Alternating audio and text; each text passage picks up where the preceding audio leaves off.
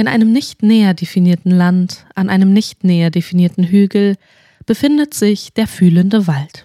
In ihm steht Baum. Gerade weint er ein paar seiner Blätter hinterher, die ihm aus der Krone gebrochen wurden. Doch damit nicht genug. Eine Gruppe finsterer Gestalten machte sich für ihn nur ein paar Augenblicke später ebenfalls auf den Weg in seine Nähe. Auch sie würden ihn nicht in Ruhe lassen, besonders nicht in Kapitel 13, Geheimtipp aus der Unterwelt.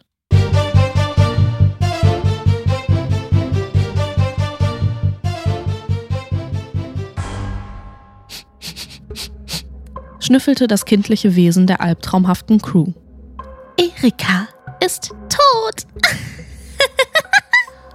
Nicht lustig, zischte das Z-Wesen und war so aufgebracht, dass es aus Wut einen Feuerzauber ausstoß.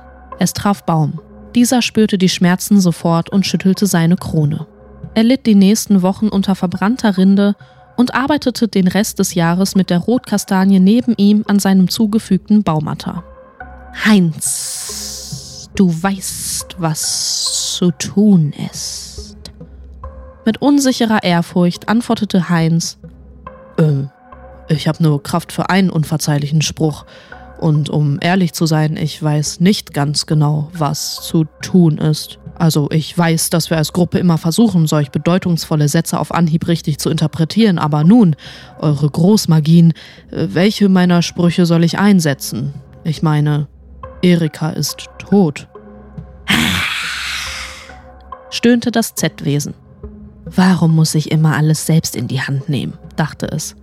Kann sich denn niemand für einen Moment der Verantwortung annehmen? Das antagonistische Leben mag zwar immer reizvoll und aufregend erscheinen, doch dabei erkennt kaum jemand, wie herausfordernd es ist, in der heutigen Zeit eine Gruppe zu leiten. Zum einen wird es als übergriffig betrachtet, da es sich um enge Freunde handelt, die nicht ausgenutzt werden möchten. Zum anderen würde ich auch gerne mal Schwäche zeigen und weinen. Aber vor ihnen darf ich das nicht zulassen. Ich muss ja stets cool wirken. Und jetzt erwarte ich nur einmal, dass sie von sich aus auf kreative Ideen kommen. Und nichts. Wo ist die Eigenverantwortlichkeit geblieben? Das Brainstorming. Nun gut. Das sind wohl die Konsequenzen, mit denen ich als Führungsperson leben muss, dachte sich das Z-Wesen. Daher antwortete es Heinz nüchtern, den Nachtod-Kommunikationszauber. Heinz machte große Augen. Es war einer der schlimmsten, unverzeihlichen Sprüche, die er aufsagen konnte, und einer der zehrendsten. Denn mit Toten zu kommunizieren erforderte immer etwas Lebensenergie von einem selbst, welche in die Totenwelt überging. Es war vergleichbar mit Rauchen in der Normalo-Welt. Mit jeder Schachtel gab es einen Tag weniger zu leben. Der Nachtodkommunikationszauber wirkte jedoch, als wenn eine Schachtel ein Jahr Leben kosten würde. Heinz aber war loyal. Er glaubte an das Vorhaben seiner Gruppe und sah es auch als Chance, Erika noch einmal gebührend zu verabschieden. Er wappnete sich vor der schlimmen, schlimmen Wortkombination, die er nun aussprechen würde. Gut. Also, haltet euch die Ohren zu, wenn ihr es nicht ertragen könnt.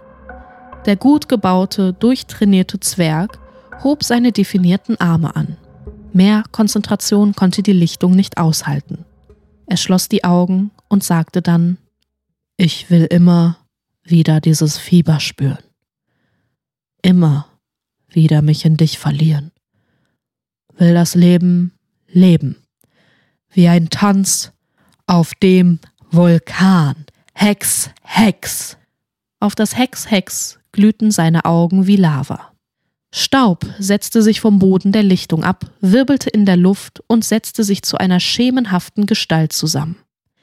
Erika tauchte wie ein schwebendes Hologramm vor ihn auf.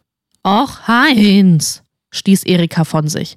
Ich habe gerade mit dem Cousin des Teufels gequatscht. Da ist eine mega coole Unterweltparty. Und jetzt holst du mich hoch? In dem Moment, als ich gerade neue Peiniger finde? Du bist also schon über uns hinweg, Erika? fragte das Z-Wesen. Es war tatsächlich etwas enttäuscht, weil die beiden sich schon sehr lange kannten und zusammen durch Merlins Bärte gegangen waren. Was soll ich sonst machen? Ich bin doch tot, erwiderte Erika.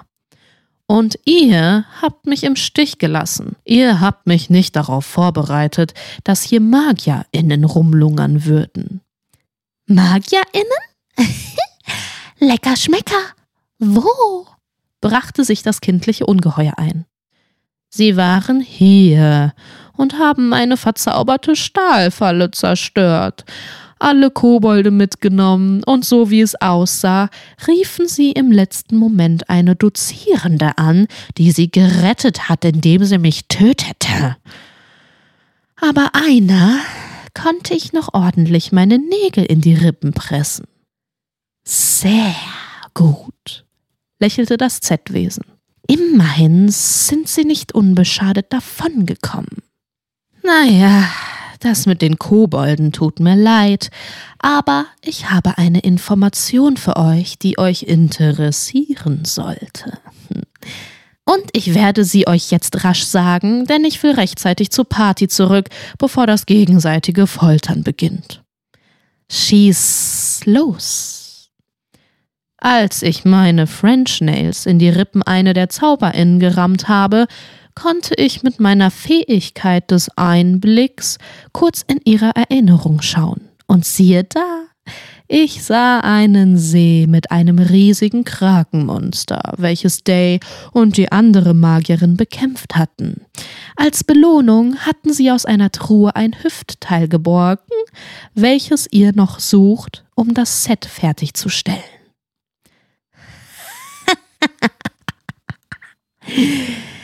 Erika, ich liebe dich.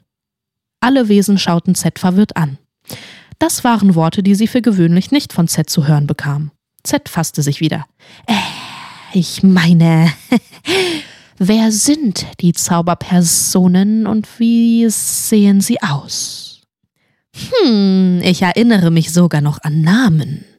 Die eine heißt Robin sah wie eine weiße, privilegierte Person mit einem gut gepflegten Zaubermantel aus. Man merkte es ihr nicht an, aber sie ist durchtrainiert, hm, vor allem ihre Bizepse. Ist das Plural von Bizeps? Jedenfalls Kurzhaarfrisur mit Undercut, blonde Strähnen, dunkle Augenbrauen. Die andere hieß Kestrel. Dunkle, schöne Locken, benutzt wahrscheinlich die curlige Methode, hellbraune Haut und eine schräg sitzende, etwas zu groß geratene, goldene Brille im Verhältnis zu ihrem Gesicht. Sie hat die Körperlichkeit eines Flummis, aber hat einiges in der Birne.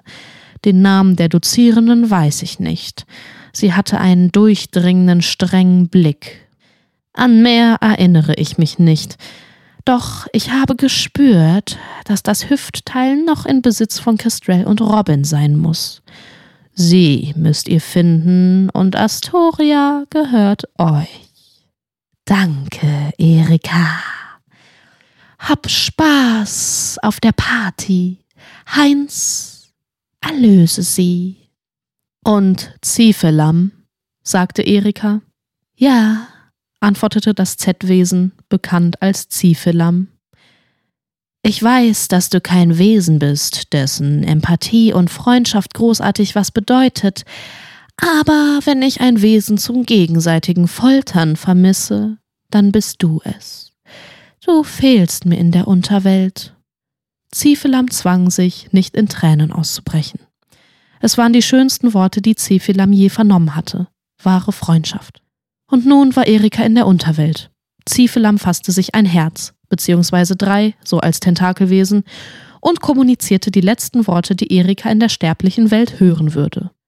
Irgendwann werden wir zusammen die Unterwelt regieren. Bis dahin Schimmel gut weiter. Der Staub fiel zu Boden.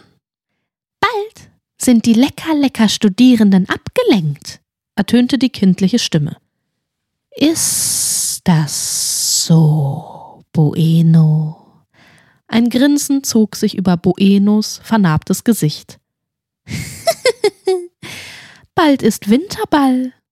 Ziefelam lachte, drehte sich um, schaute Richtung Zauberuniversität und sprach bedeutungsschwanger. Astoria lernt schon mal Breakdance. denn wir werden euch betteln. Ähm, ich will ja nichts sagen, aber Astoria liegt in diese Richtung, korrigierte Heinz und zeigte 45 Grad abweichend von Ziefelams Blick. Ziefelam schwieg. Dann lachte es laut auf und drehte sich zu deren Gruppe an Misfits. Mit gemeinschaftlichem, grausamen Lachen teleportierten sie sich von der Lichtung zurück in ihre Höhle. Das war Kapitel 13 von Robin Phoenix und der Ruf des Feuervogels. Wenn es euch gefallen hat, lasst eine Bewertung da, folgt dem Podcast und aktiviert die Glocke, damit ihr kein Türchen mehr verpasst. Unterstützen könnt ihr dieses Projekt über den Spendenlink in den Show Notes und indem ihr allen Mitwirkenden auf den sozialen Medien folgt. Vor jedem Kapitel könnt ihr außerdem in der Episodenbeschreibung lesen, ob es Contentwarnung gibt. Diese werden mit einem Zeitstempel angegeben. Mein Name ist Vicky Kubica und ich bedanke mich herzlich bei euch fürs Zuhören und wünsche euch viel Spaß beim Öffnen der nächsten Tür.